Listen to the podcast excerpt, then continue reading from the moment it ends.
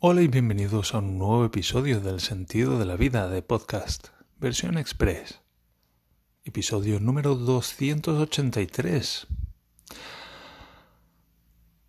Número 283. Vamos allá. llevo un día hoy un poco... esta mañana, mañanita de buena mañana, ya estaba llorando porque he conseguido, pues enderezar un poco más las vértebras de la parte alta del pecho y se me han desenroscado un poco más las articulaciones de los hombros. Y es como que un montón de tensión que antes estaba ahí durante los últimos 30 años pues de repente ya no está. Y solo queda la parte que había estado tensionada durante 30 años y esa parte se siente como what y esa parte pues es una parte de mí y yo me siento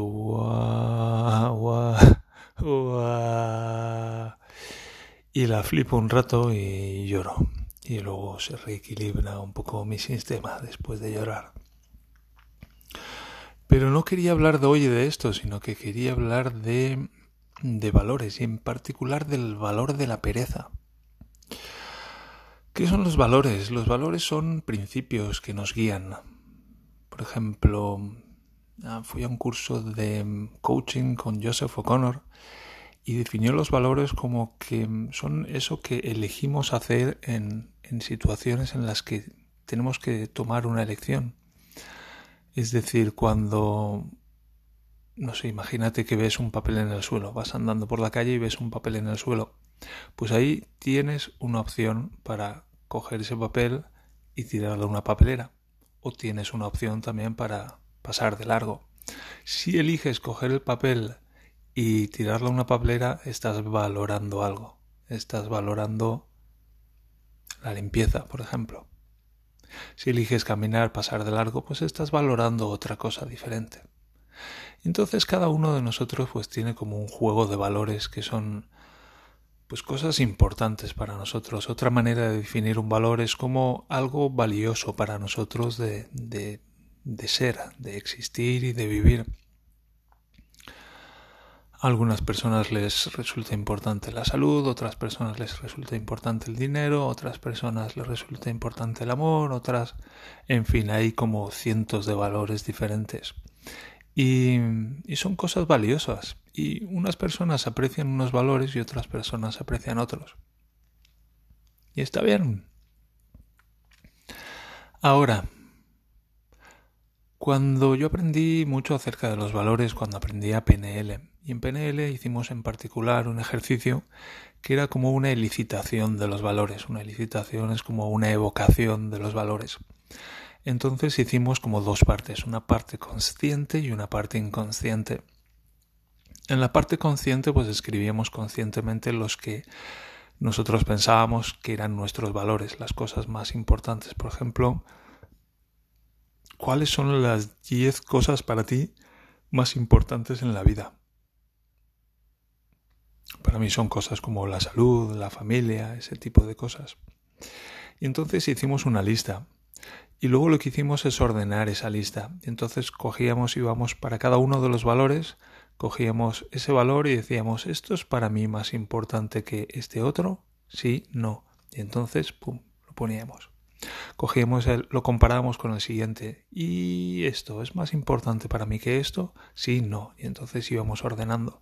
Y era bueno un trabajo laborioso pero nos permitió confeccionar una lista de nuestros 10 valores más importantes conscientemente. Y luego hicimos un ejercicio de licitación de los valores inconscientes. Y para eso hicimos un trance. Y yo recuerdo pues entrar, sentarme y entrar en un trance guiado por un compañero o una compañera, no recuerdo. Y mm, en ese trance yo estaba en una habitación y en, esa habitación pues había un archivador. Y yo estaba sentado en una silla y me acercaba al archivador con la silla de ruedecitas y era como era una experiencia bastante impactante porque era uno de mis primeros contactos con la hipnosis y era como, wow, aquí hay, una habitación aquí dentro de mí donde en un rincón pues hay un archivador y puedo ir y coger y abrir el archivador y aquí salen como un montón de carpetas. Y entonces si abro una carpeta, pues hago así y sale, salió como una cartulina grande, a lo mejor un, una 3. Y en esa cartulina pues ponía, por ejemplo, honestidad. Y, en, y me quedé, me llamó mucho la atención la, el tipo de letra con el que estaba escrito la palabra, con el que estaba escrito el valor. Y era como, como un tipo de letra así de máquina de escribir, muy grande, muy bonito, ocupando toda la, toda la tarjeta, toda la cartulina. Entonces sacaba, wow, honestidad, qué guay, sí, esto me lo esperaba, tal. Y metía la mano y sacaba otra de esas tarjetas, pum. Y no recuerdo exactamente ahora los valores, pero bueno, el mismo, el valor escrito con ese mismo tipo de letra, todo muy limpio, todo muy organizado, todo ah, muy bonito de ver. Y iba sacando los valores y de repente saqué una cartulina y estaba escrito en cera verde, en mayúsculas, a mano, pereza. y me llamaron la atención dos cosas muy llamativas. Uno era la manera en que estaba escrita aquella, aquella cartulina. Era completamente diferente a todas las demás. Las otras estaban como impresas, con un tipo de letra como de máquina de escribir, con un tamaño grande, todo, pues eso, como hecho automáticamente con una impresora, muy bien, muy bonito. Y esa estaba pues escrita a mano, con cera verde, todo así en mayúscula, como a prisa y corriendo, o, o simplemente con mucha dejadez, y ponía pereza en verde. Y yo flipé. Y bueno, me sorprendió eso. ¿Cómo es posible que yo me pueda sorprender a mí mismo en mitad de un trance? Es llamativo, es al fin y al cabo no soy yo conmigo mismo y cómo es que hay cosas que me sorprenden. Y sí, me llamó la, la atención eso, el darme cuenta de que yo podía sorprenderme a mí mismo. Y luego me llamó la atención el valor de la pereza en sí. Yo jamás había contemplado el valor, eh, la pereza como un valor, como algo valioso. Y me quedé un poco mosca. Y luego cuando terminamos el ejercicio y hablamos acerca de ello, yo dije, pues uno de los valores que me ha salido y me resultó muy llamativo era el valor de la pereza. Y la profesora dijo, bueno, la pereza también puede ser un valor. Y desde entonces, bueno, pues me quedé con esa respuesta. La pereza también puede ser un valor, pero no tenía mucha idea de cómo. Y bueno, pues yo, depende a quién preguntes, claro, pero yo puedo entender que muchas personas a mi alrededor piensen que soy muy perezoso, que soy una persona muy perezosa. Por ejemplo, yo si puedo duermo una siesta todos los días. Duermo una siesta de 20 minutos, pero duermo una siesta. Eso aquí en Alemania es algo como muy raro, eso de ¿qué coño haces tomándote una siesta después de comer? Eres un puto eres un puto perezoso. Algunas personas me miran así cuando lo cuento.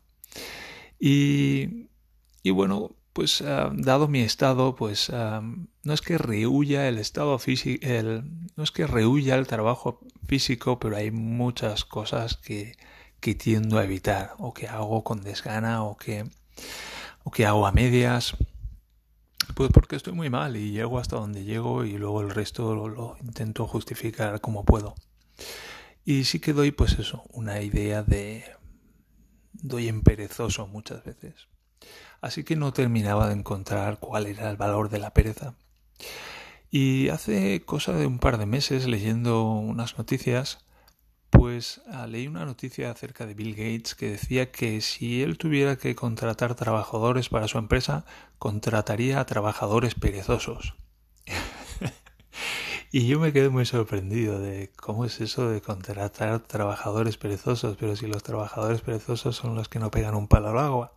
¿Cómo está eso?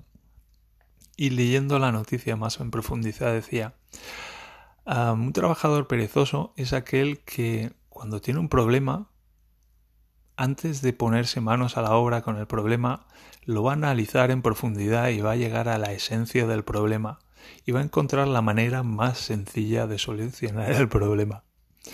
Y me recuerda un poco la historia esa de, o esa frase que he oído decir muchas veces a mis padres de lo que trabaja el monje por no trabajar. Y, y me llama la atención eso.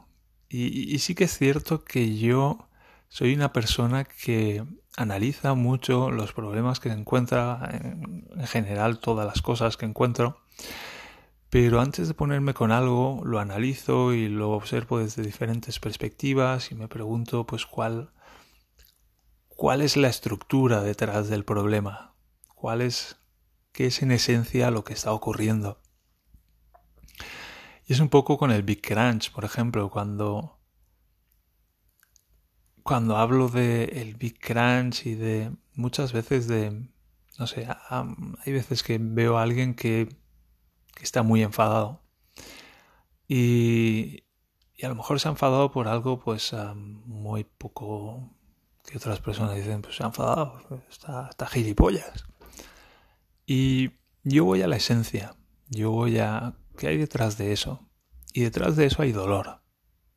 Y a otras personas ni siquiera se les pasaría por la cabeza que detrás de eso hay dolor.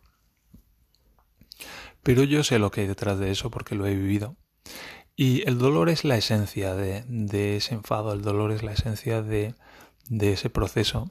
Y podría ser un proceso muy complicado, con muchos elementos diferentes, con una estructura relativamente compleja, pero la esencia es el dolor. Ese es el problema. Y es interesante, bueno, eso tiene sus ventajas y sus desventajas, porque hay veces que la gente cuando ve el problema desde fuera no entiende cómo he llegado a esa conclusión, eso es dolor. Y para mí muchas veces es muy difícil explicarlo también, porque pues me meto tan profundo que luego ya no sé, me meto tan profundo en el problema y voy tan rápido al, a la esencia que luego no sé explicar lo que he hecho, no sé explicar cuál es el proceso de razonamiento que he seguido para llegar hasta esa conclusión. Y también hay un problema que cuando le presento la solución a alguien que tiene ese problema, pues tampoco sabe cómo recorrer el camino de vuelta. De la misma manera que desde fuera es difícil ver hacia adentro y darse cuenta de que esa es la esencia del problema, cuando alguien está dentro con el problema y se le da esa esencia del problema, se le dice, bueno, esto es dolor, la persona dice, bueno, primero, primero, ¿cómo es eso? ¿Cómo funciona?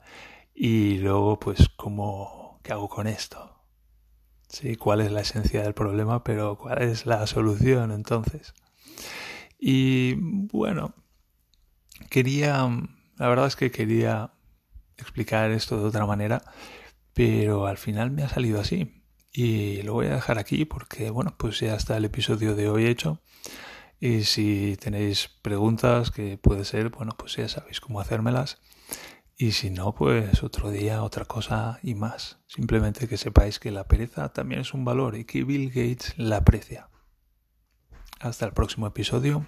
Adiós.